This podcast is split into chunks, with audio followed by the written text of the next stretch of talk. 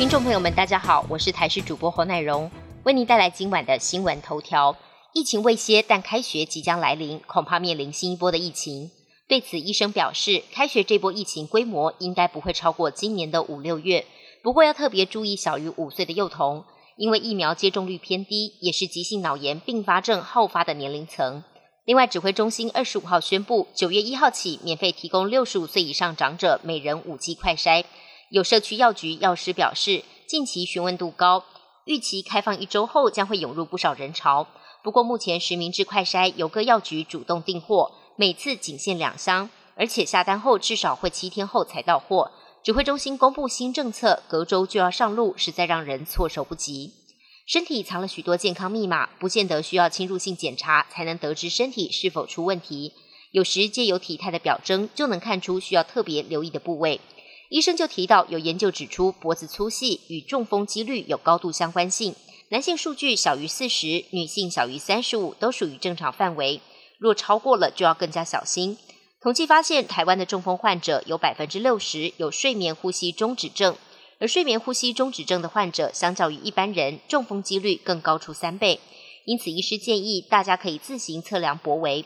如果男性小于四十至四十二公分，女性小于三十五到三十七公分，都属于正常范围。超过这些数据的人，就要多加留意。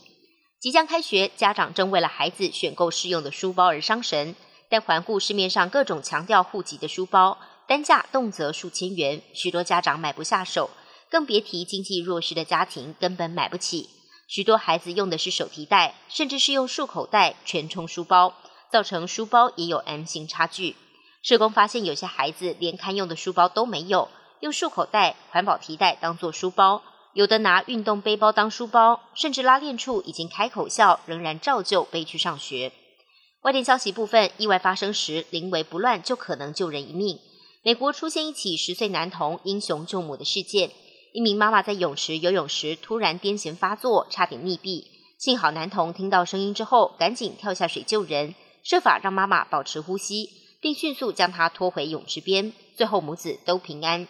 英勇的事迹也让男童获得了当地警局颁发奖章表扬。日本京都街头最近有野猪现踪，一名女性衣服被野猪拉扯跌倒，轻微受伤，还有店铺的玻璃门遭到野猪冲撞破裂，引起不小骚动。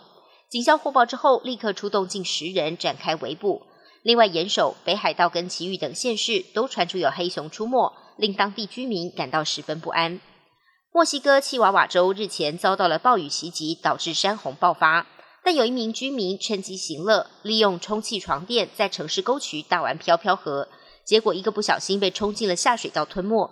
当地居民表示，这条下水道其实在经过几十公尺后，就会从另外一处地面出来，所以被冲进去的男子应该不会有生命危险。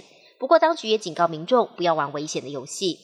本节新闻由台视新闻制作，感谢您的收听。更多内容，请持续锁定台视各界新闻与台视新闻 YouTube 频道。